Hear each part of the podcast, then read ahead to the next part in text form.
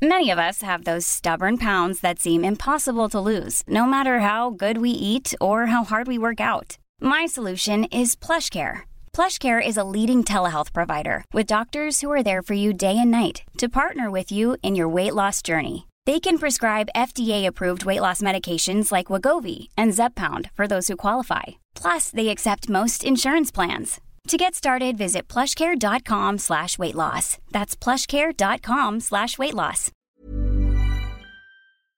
Gran Invento y Amo el Mundial presenta un episodio distinto por cada mundial de la historia, presentado por Cris Becerra de Gran Invento e Ignacio González, escritor del libro Amo el Mundial.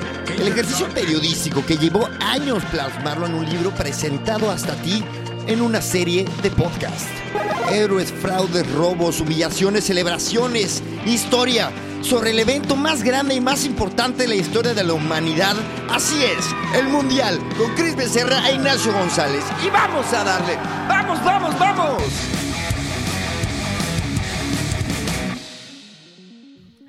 Bienvenidos sean todos a su máquina del tiempo. Llegamos con parada directa al Mundial de Suecia 1958. Tenemos como piloto al señor Ignacio González. Bienvenido, Ignacio. Muchas gracias, joven. ¿Cómo le va? Nosotros estamos muy contentos hoy día. Bueno, estamos muy contentos relativamente porque he tenido un día de trabajo un poco jodido, güey. Y, este, y tú también, no te hagas. Sí, sí, sí. Hoy día lanzamos el libro. Hoy día no sé cuándo va a salir este capítulo, pero hoy es 26 de septiembre y en México está a la venta Amo el Mundial. O sea, hoy vas a generar tu primer, tus primeros pesitos mexicanos de ingreso en tu vida. Eh, sí. Sí, más o menos, más o menos. Más de forma legal, de forma legal. Oye, eh, antes que nada, este, ya, ya llegó la primavera en Chile ya llegó el otoño, bueno, no ha llegado formalmente, pero ya se siente, güey. Hoy fui al gimnasio en la mañana a 11 grados, cabrón. Pero vamos a mantener ese ánimo. Y ahora sí, Suecia, lugar frío, mira. Lugar frío.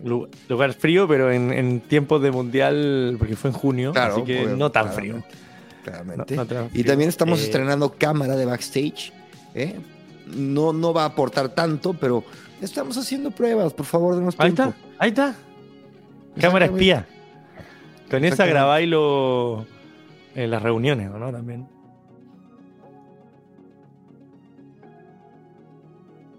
Te muteaste. Ya, es que claro, esto no es tan fácil como parece, ¿no? ¿Cómo? venga, venga. Vamos. a darle, vamos a darle, brother. Venga, entonces estamos. Sí, sí, se escucha muy fuerte por el micrófono nuevo, entonces. No, se oye muy bien, Te agradezco. Por fin haces una inversioncita, cabrón. vamos a ver, güey. 1958, mundial número 6. Mundial número 6. Mundial número 6. ¿Cómo por fin. Disculpa.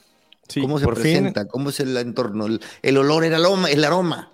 Eh, bueno, hay, una cosa importante que pasa en el modelo del 58 y es que se vuelven a iluminar las cabezas del sistema de campeonato de la FIFA y, se hacen cuatro grupos de cuatro.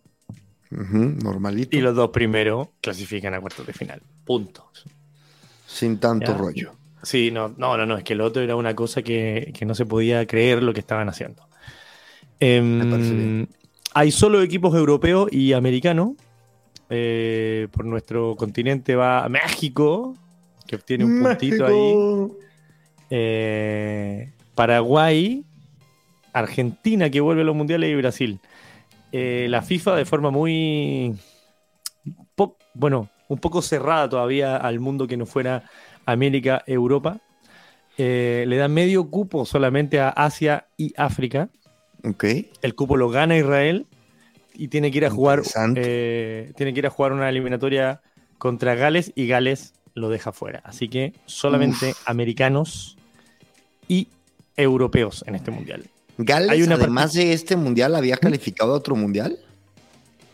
Eh, ah, bueno, ese es a ese mundial y al, mundial de ahora, el del mundial de. Es el segundo, claro. Sí, sí, sí. Qué locura. Em, hay, un, hay una particularidad con los campeones eh, solo va un campeón de los, de los tres que habían. Solo asiste Alemania, que es el campeón defensor. Claro. Los otros dos campeones, el americano, que es Uruguay, es eliminado por Paraguay. Y la Azzurra, eh, Italia, es eliminado por Irlanda del Norte. Qué güey. Es un, es un torneo que ya se empieza a ver que el fútbol se empieza a equiparar, por lo menos un poquito. Geográficamente. Paraguay deja fuera a, Uruguay y Irlanda del Norte deja fuera al bicampeón Italia. Eh, otra particularidad dentro de los participantes es que van por primera vez los cuatro equipos británicos.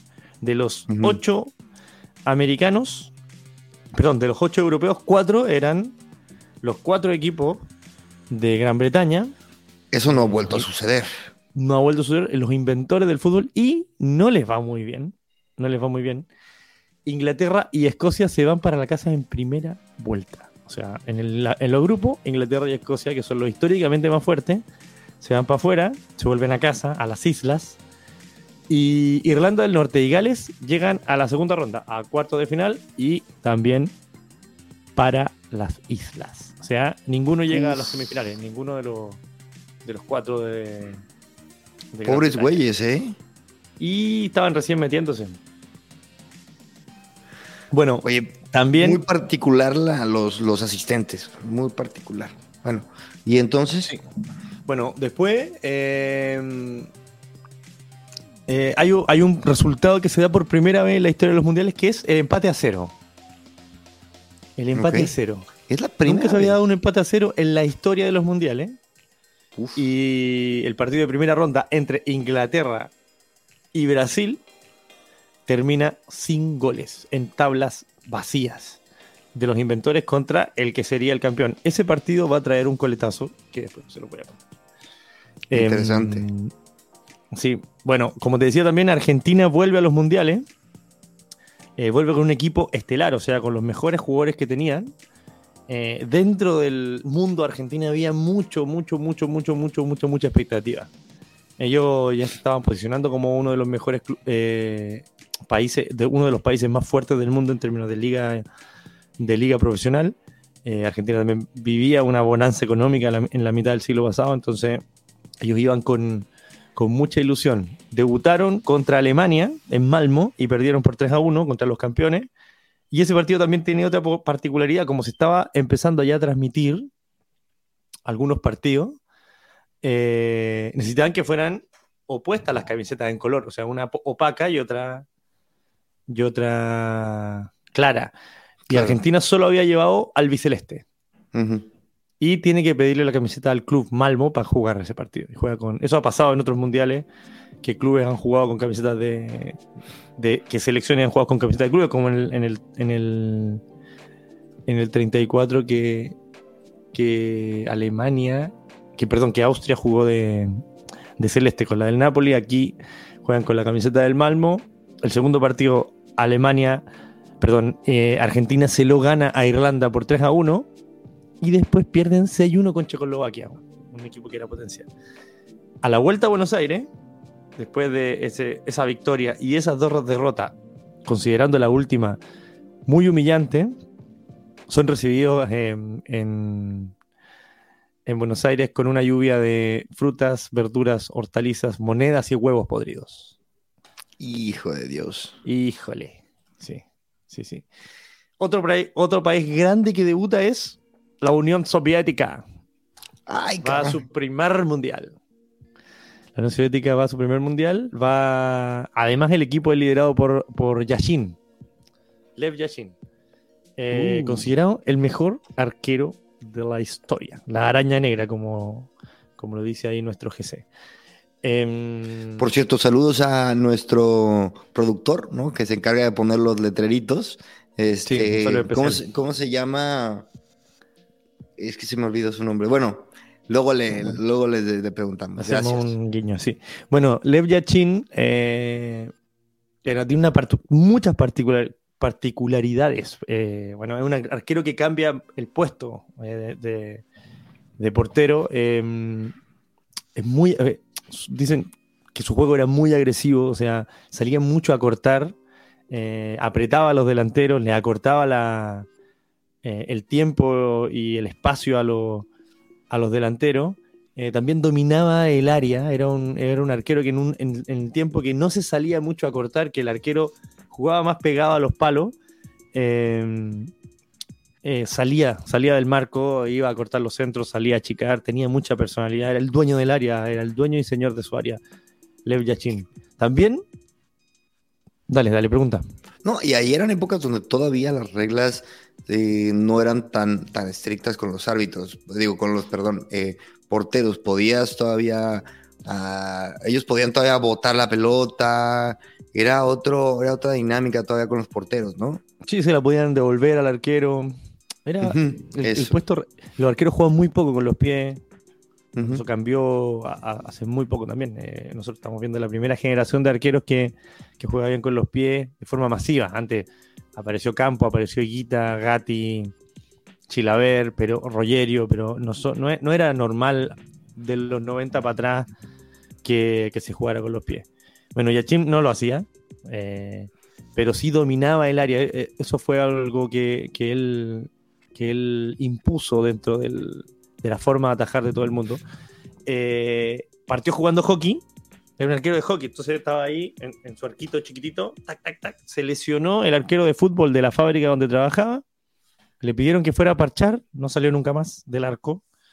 Así llegó a jugar cuatro mundiales, ¿Qué los cuales Unión Soviética llegó a tres cuartos de final y eh, tres cuartos de final y una semifinal. eh, eh en el en el, Mundial del 58 me quedé pegado. Que quedé que, no sé, nuestro amigo de los GC, no sé qué, le pasó. No, es que sabes que ya eh, Furcio, eh, que se llama Furcio, ya me dijeron, el productor es el que pone los letreros, la, anduvo cagando y te distrajo, ¿no? Perdón. Me distrajo, sí, me distrajo. Entonces, fue el primer arquero, bueno, hizo muchas cosas por primera vez Yachin, pero fue el primer arquero que, que usó guantes en una Copa del Mundo. ¿Qué? Que usó guantes. guantes Esto es innovación, gran invento, güey. Gran invento, una gran invento. claro. Oye, por cierto, este ¿Mm? al final de este episodio quiero que me digas un gran invento, un gran invento, y vamos a poner de, este de este, mundial, güey. Si son los guantes, vamos a poner un, link de unos guantes en Amazon. Este, nomás, nomás por, por mamar, ¿va? Buenísimo. Nueva Bueno. Ah, bueno, el libro. Bueno, ¿y luego? Bueno, y el, libro. Eh, jugaba con guante, además, la, trascendencia de China es tan grande, eh, o sea, era tan impresionante verlo jugar, era tan determinante para la Unión Soviética, em, era tan determinante, era tan movedor de masas, era tan importante para el espectáculo del fútbol, que el 63 gana el balón de oro. Y desde el 94, el premio al mejor arquero del mundial se llama Lev Yashin. Y la FIFA junto con France Football da el premio, como da el balón de oro, da el premio al mejor arquero del año y se llama Lev Yashin. Tal y como a Puskas, tal como se da el premio Puskas todos los años al mejor gol del año, como se da el balón de oro al mejor jugador del año, se da el guante de oro, premio Lev Yashin, al mejor arquero del mundial y al mejor arquero del año. Dato muy importante, güey. Gracias. Gracias. Bueno, sí. Luego me encanta, güey, que la gente se cree muy pinche conocedora del fútbol. No, que sí. Y, güey, escuchan este, este podcast y se cagan. bueno, Lev Yachim también siempre andaba de negro, por eso le dicen la araña negra. Vale. Bueno, otro, eh, ahora sí, dile a Furcio, otro gran que ponga el GC. Sí. Venga, Furcio. Ahí está. Bueno, otro gran personaje, super personaje en la historia de los mundiales, es Just Fontaine. Eh, uh, aparece en este mundial, es el único mundial que juega Just Fontaine. Eh, claro, francés, como dice usted. Eh, padre francés, madre española, y él se crió en Marruecos. Jugó en el Casablanca, se crió ahí.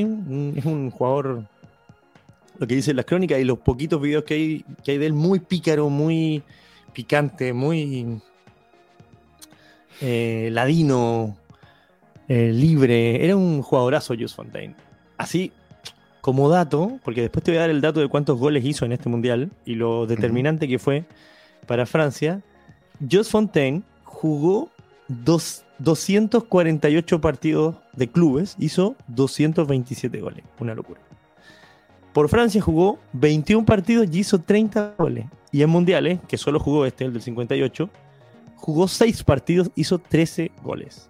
Es el máximo goleador en la historia de los mundiales de una sola copa.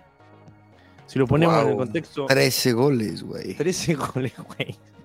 Te la mamó, güey. Oye, ¿cuántos partidos? Jugó 6 partidos. De los de esos 6 hizo en 5. Le hizo 3 a Paraguay, 2 a Yugoslavia, 2 a Irlanda del Norte, 1 a Brasil, en el partido que pierde Francia, y 4 a Alemania. Sí, Francia era la potencia de la época. Eh, para más o menos ponerlo en el contexto mundial, eh, es el cuarto goleador histórico de los mundiales. Klose, Ronaldo, Müller y Fontaine. El único que jugó solo un mundial, o de hecho, el único que jugó menos de dos mundial, es, eh, es Just Fontaine. Y Qué es el cuarto goleador histórico, sí. Eh, jugó en ¿Y el- qué le en pasó? el ¿Por qué luego ya no fue? Se lesionó después del mundial. Uh, que la chingada. Sí. Y después tuvo una carrera de técnico así, más o menos. Pero se lesionó, sí. Mm. Nos perdimos de Just Fontaine. Podría haber sido uno de los. Bueno, ya, ya con este mundial es uno de los grandes jugadores de la historia de los mundiales. Pero claro, su carrera se vio truncada muy, muy, muy joven por una lesión. Ya, ya veo. Sí. Y bueno, y había una particularidad en el equipo francés. Había otro superjugador que es Raymond Copa, que sería algo así como Platini o, o Zidane. Y justo eh, confluyeron. Copa fue parte del primer gran Real Madrid junto con Di Stéfano y Puskas.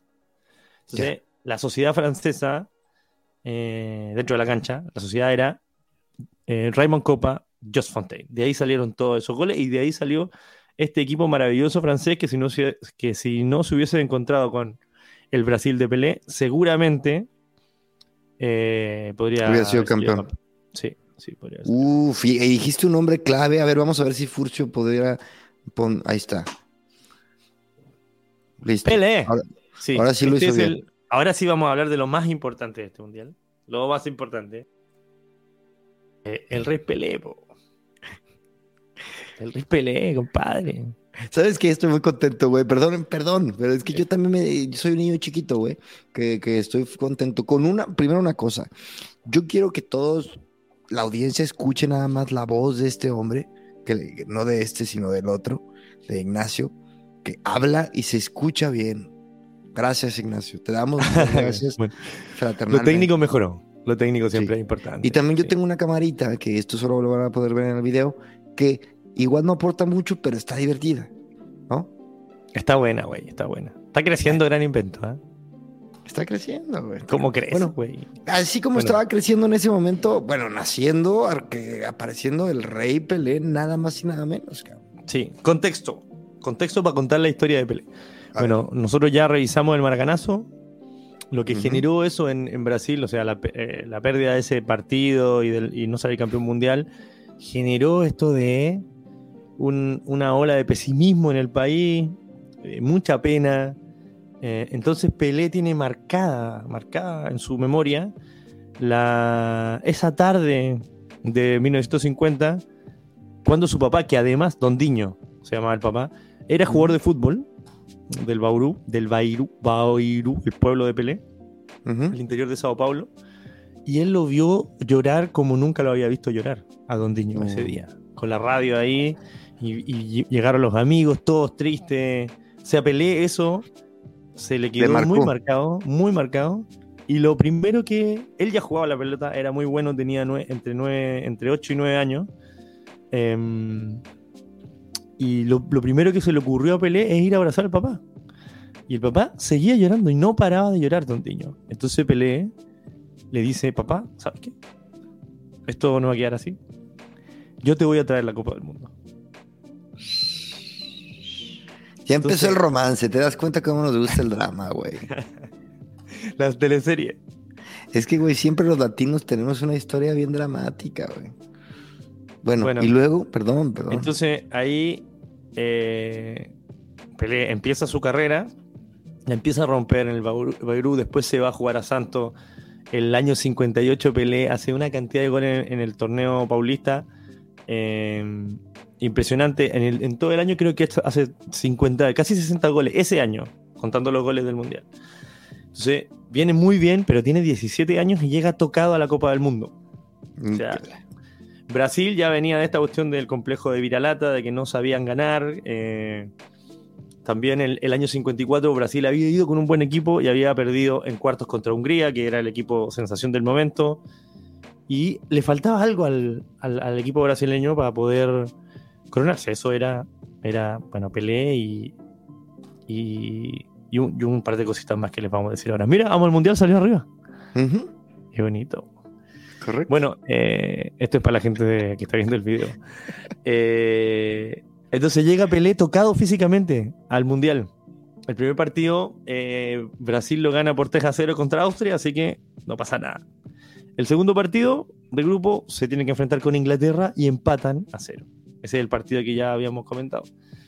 Entonces, eh, los lo más grandes del equipo, de Alma Santo, Didi, Didi especialmente, que era el, el dueño del equipo, eh, un, un, jugador que, que los, los, futboleros viejos brasileños dicen que si hay que hacer un equipo ideal de la historia de Brasil, Didi es el número uno, para ponerlo en ese equipo. O sea, hay que partir okay. por Didi. Un medio centro, un 8, un jugador eh, que pisaba las dos áreas, que hacía goles, estratega, manejaba ese equipo.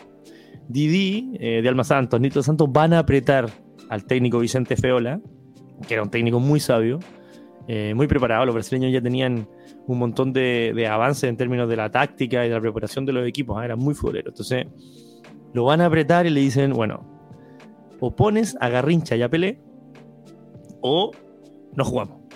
Así. O sea, el primer partido, el segundo partido, Pelé no había jugado porque estaba un poco tocado. Garrincha era muy indisciplinado y era muy uh -huh. difuso en su, en su personalidad. Ya no era tan joven, Garrincha tenía, tenía 25 años, entonces, eh, bueno, lo aprietan. Feola ve la situación, el técnico, y dice: Bueno, van a jugar. Juegan eh, Pelé y Garrincha. Y el partido eh, contra Rusia eh, marca también un, precedente, un desde, desde ese momento Brasil empieza a ser el Brasil que nosotros conocemos. Eh, ganan con dos goles de Babá, pero Garrincha y Pelé impresionan a la prensa, impresionan al público, impresionan al mundo eh, en ese momento. El técnico de la Unión Soviética, Canchalín era el apellido, declaró esto al final del partido. No estoy seguro si era fútbol. Lo, eh, ay, disculpa, ahora sí. No, estaba, no estoy seguro si lo que vi fue fútbol. Lo que sí estaba seguro es que fue lo más bello que he visto en mi vida. Eso es lo que dice el técnico ruso después de ver eso. Bueno, ya el equipo brasileño se, se, se, asienta, les toca jugar contra Gales en cuartos de final. Gales es un equipo duro, partido cerrado y lo destraba Pelé en el segundo tiempo con un gol. Ese es el primer gol en la historia de los mundiales de Pelé. La recibe de espalda, gira, hace pasar al defensor y después define de derecha. Todo eso está en YouTube, la gente puede buscarlo. Eh, eh, y ahí Pelé se empieza a sentir súper importante porque ganan un partido cerrado 1-0 con gol de él. Pelé tiene 17 años. ¿eh? Estás muteado. 17 años te decía, amo su inocencia. Amo sus, sus errores. Soy, poco, soy error, poco error tenía. Poco error, poco error tenía. Poco error tenía. Sí, sí, 17 sí. años. Oye, es. Poca inocencia también tenía pelea a los 17. Sí, no, no. no. Dice que era, era, era, duro desde chavo, ¿no? Que era sí, durísimo. Sí, que lo pegaban mucho, le pegaban mucho. Entonces él estaba acostumbrado a aguantar, a usar los codos, a usar el cuerpo, a pegar de vuelta. Sí. Bueno, los, las semifinales encuentran a Brasil contra el mejor equipo del torneo, el mejor equipo de Europa en ese momento, que es la Francia de, de Copa y Fontaine. Parten pegándose goles de un lado para el otro, dos goles de Brasil, dos goles de Babá. Para el próximo mundial vamos a hablar de Babá, que es un jugador brasilero, un 9 de área, que tiene un par de récords mundialeros y que no es tan nombrado como, como Garrincha, como Didi, como Pelé, como Ronaldo, como Romario, como Zico. es un jugador medio olvidado, hasta en el propio Brasil, vamos a hablar de él porque era un delantero de área eh, dominante, definidor, oportunista. Bueno, entonces Babá hace los dos primeros goles, eh, empata, eh, descuenta Jus Fontaine, y el segundo tiempo, parte 2-1 el, el, partido, y Brasil tiene toda esta cosa siempre después del 50 que les van a dar vuelta al partido y le van a ganar. Y ahí aparece la, la, gran figura de Pelé y, hace tres goles en el, segundo tiempo. Y destraba el partido. Ellos ganan 5-2 en, en esa oportunidad. Perfecto. Para la final, lleno el estadio en Estocolmo. Suecia-Brasil. Em, minuto 4. Gol de Suecia. Aparte golazo, si uno lo ve en YouTube, es un golazo de Suecia. Y ahí Didi, el, el líder del equipo brasilero, hace la misma que Obdulio Varela en el, en el 58. En el 50, perdón. Agarra la pelota, enfría el partido, conversa con el árbitro, le reclama al guardalínea y enfría el partido. El partido se va. Se va bajando. Eh, y otra vez, Baba, a dos pases de Garrincha, pone a Brasil arriba. Se van así al, al entretiempo ganando Brasil 2-1 y imagínate toda la, la tensión que tenía la gente en Brasil escuchando por la radio el partido de otra vez ir ganando y puede pasar cualquier cosa. El, segundo tiempo, distinto al Maracaná, ahora Brasil era, era, era visita. Y los primeros minutos Suecia ataca, ataca como loco. Brasil se defendía como podía. Se defendía como podía. Se defendía como podía. Y a los 55, es decir, a los 10 minutos del segundo tiempo, aparece otra vez el Rey Pelé. Ya sé, uno de los goles más bonitos en la historia de las finales de Copa del Mundo y de los mundiales. Recibe de pecho, le sale, gambetea a uno, le sale el segundo, mete un sombrerito, no sé cómo dicen sombrerito ustedes cuando la pasan por arriba. Sí, sí. Sombrerito, le mete una plancha al defensor, pero una plancha criminal, ¿eh? sí. Eh, y define y hace el 3 a 1 y ahí ya el delirio total en Río, Sao Paulo, eh, Santos, Belo Horizonte, Salvador, Recife. Locura, locura. y ahí Brasil se empieza a sentir por primera vez campeona del mundo. Después Zagalo hace el 4-1, hay un descuento eh, sueco. Y Pelé en el minuto 90 sella la victoria, le pone el timbre al partido con el 5-2 definitivo y Brasil por primera vez se consagra campeona del mundo. Qué bonito. Qué bonito, sí. Pero, eh, se consagra campeona del mundo entre regocijos y de gente llorando y qué más. Bueno, hay, muchas imágenes de, Pelé llorando. Pelé era un niño, o sea, eh, hay una cosa igual ahí. Eh, hay que poner en contexto. Ahora nosotros decimos, no, Haaland es súper joven, tiene 22 años Haaland. Pelé tenía 17 años. O sea, era realmente un adolescente, no había salido ni del colegio. Y va ahí, se pone en el, en el escenario más grande del mundo y hace lo que hace. O sea, hace un gol en cuarto, eh, tres goles en semi contra el mejor equipo del mundo y después dos goles en la final del mundo. Uno de ellos eh, que le da la tranquilidad a Brasil, de aparte de una factura extraordinaria. Em, la gente queda loca con Pelé, porque a pesar de hacer goles importantes y todo, eh, la diferencia que él hacía en términos estéticos era muy grande. Era muy grande. O sea, lo que hacía él y Garrincha eh, impresionó a la gente y, eso hizo también que eh, a un niño de 17 años no le dijeran ni príncipe, ni garoto, ni nada. A Pelé le empezaron diciendo rey. Ya. Sí. Fue así de increíble. Fue así de increíble el impacto. Y después el, cambio del fútbol con Pelé hacia adelante. Eh, y el, el crecimiento del fútbol va con Pelé hacia adelante. Eh, Pelé es sin duda el mejor jugador de la historia de las Copas del Mundo. En el Mundial del 70, que es su último Mundial, vamos a hacer un recuento de cómo, de todo lo que hizo en las Copas del Mundo. pero el impacto también mediático, su figura era muy potente, era como los Beatles. O sea, fue el primer, digamos que, tú dirías que el primer superestrella. Yo creo que fue la primera superestrella del fútbol mundial, así que, uno dije, porque uno puede decir Giuseppe Meazza en Italia o Puskas, Sindelar, Puskas, Sindelar, Puskas y Estefano.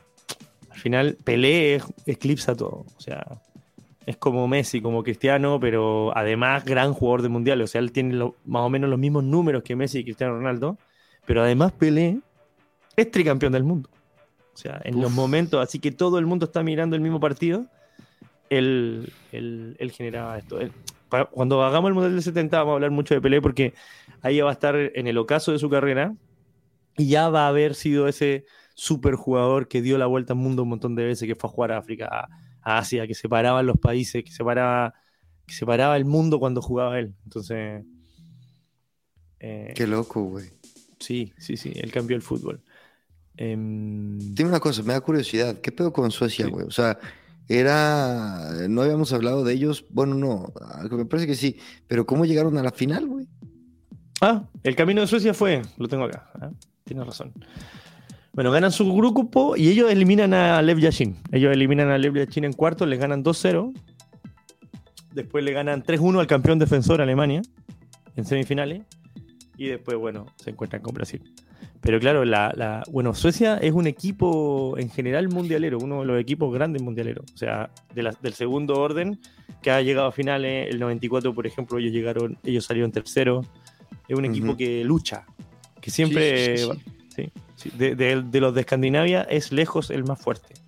Ya. Por historia. Bueno, después Dinamarca también se posiciona muy bien ahí, con lo desde la llegada de los desde el arribo de los hermanos Laudrup y Schmeichel, bueno, el mundo del 86 igual Alema, eh, Dinamarca también lo juega muy bien. El, el, mundo para... Estamos hablando ya un mundo más entrando a, una época de, bonanza, ¿no? Un poco ya superada los temas de guerra o, cómo fue. Sí, sí, sí. Europa se estaba desarrollando mejor. Em, eh, Pelé cuenta una cosa igual muy importante, muy, muy divertida, que ellos creían que iban a llegar y todo el mundo iba a conocer Brasil, la samba, y ellos eran los únicos jugadores, como habían solo, solo jugadores, solo equipos europeos y americanos, y los otros americanos eran Paraguay, Argentina y México, eran los únicos negros que habían. Los negros de Brasil eran los únicos negros. Entonces, así que se le acercaba a la gente y le, y le tocaba la cara. En Suecia. Sí. Pues tócame esta. No, oye. Bueno. una disculpa a las familias. al auditorio. Disculpen. Oye, me hizo em, fácil. Tercer lugar, Francia. Ahí Jots Fontaine hace, hace cuatro goles más. O sea, tenía nueve y llega a, a 13 goles en el partido por el tercer puesto. Y cositas que tenía Brasil que nos hacían pensar, o sea, que, que, ya lo empezaban a posicionar como una superpotencia. El técnico Feola tenía dentista, psicólogo, espías y hacía avanzada logística. O sea, primero mandaba espías a ver los partidos del otro equipo. O sea, mandaba gente a Europa a ver los partidos del otro equipo. Bueno, psicólogo y dentista era una, cosa que no lo tenía, bueno, nadie. nadie, o sea, la psicología deportiva casi no existe. Claro. Eh, y la avanzada en términos logísticos tampoco se hacía. Una de las cosas que hizo en la avanzada, para ver lugares donde alojar, y, uno, y una de las cosas que pidió es que los, que los la gente que trabajara en el, en el hotel y que trabajara en el centro de entrenamiento fueran todos hombres. Los quería lejos de las tentaciones carnales. Mmm, perrazos. Sí, sí, sí. Eh, otra anécdota buena de, de, este mundial es que termina el partido y Mario Américo, que es un clásico masajista, utilero de, de la selección de Brasil, muy vivo, muy carioca, va y se roba la pelota. Todo el mundo va, todo el mundo abrazándose. Mario Américo se fijó en la pelota, la agarró ¡pum! y se la llevó al camarín a esconderla para llevársela a Brasil. Y esa pelota descansa y está siendo exhibida en estos mismísimos instantes en el Museo de la Confederación Brasileña de Fútbol en Río de Janeiro, Barra de Tijuca. Ah, perro. Mira, ya le estás, ya le estás aprendiendo a meter más drama, más matices al, al, micro, pero te tengo todavía que enseñar a no, no cambiar la distancia del micrófono, güey, porque de Ah, repente bueno, te acercas, güey, de repente te alejas. Entonces la gente va a decir, ¿qué pedo con este güey? Pero me gusta Oye. que le estás metiendo más pasión. Ese día, en Brasil, como hubo muertes en el día del, del Maracanazo, Sí. también hubo muertes por balas perdidas en las celebraciones. Se registraron No. bastantes muertes. Sí, no hay un número oficial, pero sí se registraron muertes en, en- en lo- lo- los medios brasileños hablan de muertes esos días. Eh, y además, otra particularidad: Brasil es el primer equipo que sale campeón fuera de su continente. Eh, nunca nadie lo había hecho. Eh, Alemania, Italia salieron campeones en Europa, Uruguay había salido campeón en Brasil y en Montevideo. Brasil por primera vez conquista el mundo en tierra lejana. Ajena. Qué bonito. Eres un Sí, poeta. sí, sí. Sí, sí, sí. Pero bueno, eh, en definitiva, este mundial, si hay que resumirlo, como tú siempre pedís resumir, ¿cómo, cómo, ¿cuál es la pregunta Tres- siempre que me hacía al final? Tres, tres palabras, por favor. Bueno, eh, yo lo resumiría en, en tre- en estos tres personajes con, con que hemos- de los que hemos hablado. O sea, Vamos a Yachin, pedirle a que Furcio que ponga las de... Sí. Yachin, que empieza a, a- cambiar el, rol del arquero. O sea, no el rol en, en esencia, pero sí la forma de ejercer ese rol. Me empieza a jugar de otra forma Yachin, más agresivo, más fuera del arco, más dueño del área. Em, Dos, Fontaine, que es una locura, una máquina de hacer goles. Eh, no te podía hacer 13 goles en 6 partidos en un mundial, estáis loco.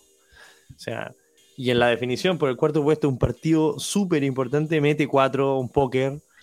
Eh, impresionante. Fontaine, la carrera de Fontaine también eh, es impresionante. Además, su carrera se cinscribe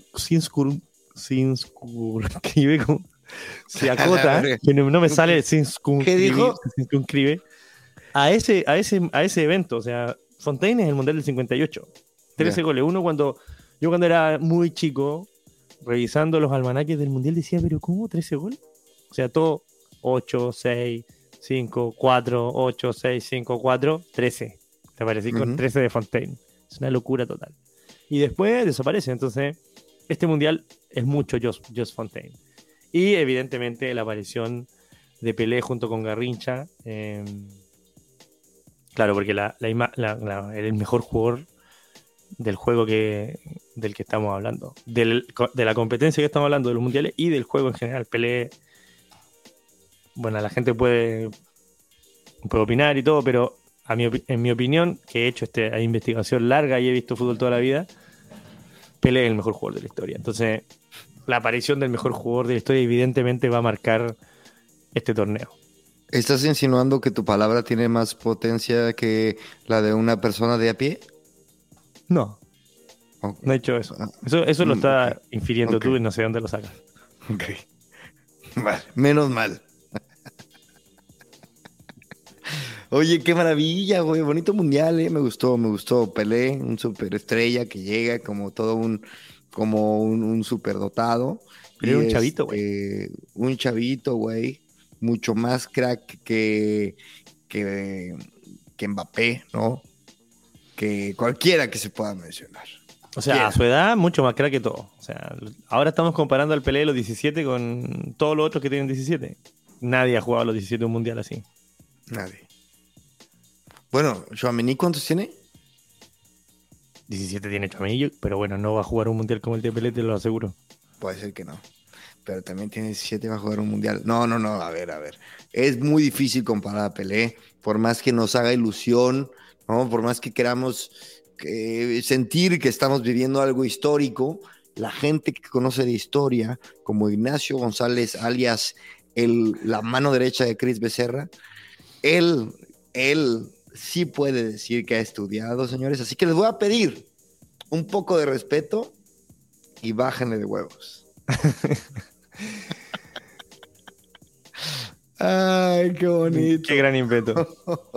Oye, güey, dime una cosa, este, Bueno, ¿cómo, cómo, cómo, cómo, después de este mundial, cómo empieza a saborearse después del triunfo, después Pelé, güey, se va a casa, se convierte en, se convierte en una superestrella, ¿Che qué? que se convierte en una superestrella ya ahora sí oficialmente a nivel mundial.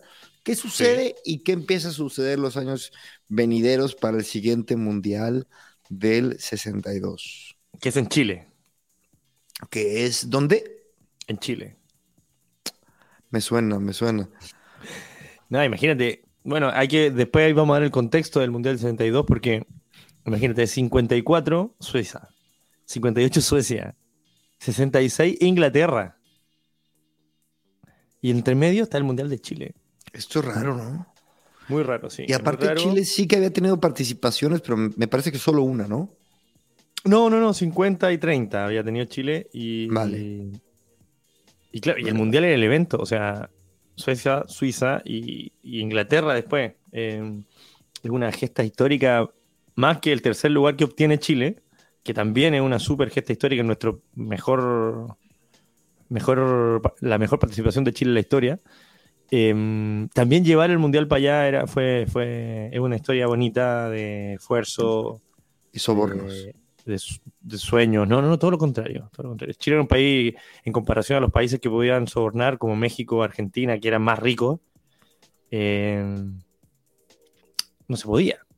Chile, lo, ahí, Chile fue con el proyecto ahí a, a pelearla.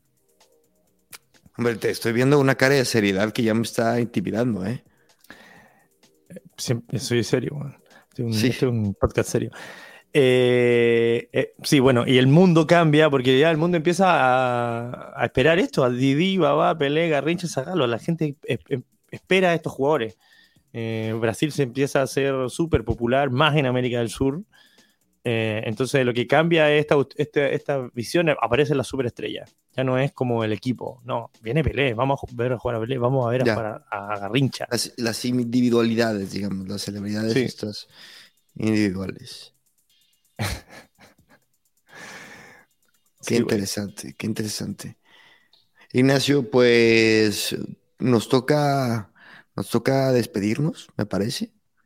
Me parece, me toca agradecerte. Ha sido un episodio eh, en un día muy especial porque Hoy es el lanzamiento en México del libro Amo el Mundial, escrito por Ignacio González. Muchas gracias, muchas gracias. Bueno, señor, ¿nos despedimos? Nos despedimos.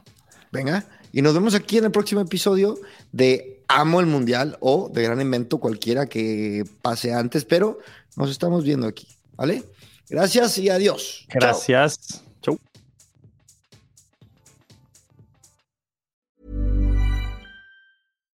Hi, I'm Daniel, founder of Pretty Litter. Cats and cat owners deserve better than any old fashioned litter. That's why I teamed up with scientists and veterinarians to create Pretty Litter. Its innovative crystal formula has superior odor control and weighs up to 80% less than clay litter. Pretty Litter even monitors health by changing colors to help detect early signs of potential illness. It's the world's smartest kitty litter. Go to prettylitter.com and use code ACAST for 20% off your first order and a free cat toy. Terms and conditions apply. See site for details.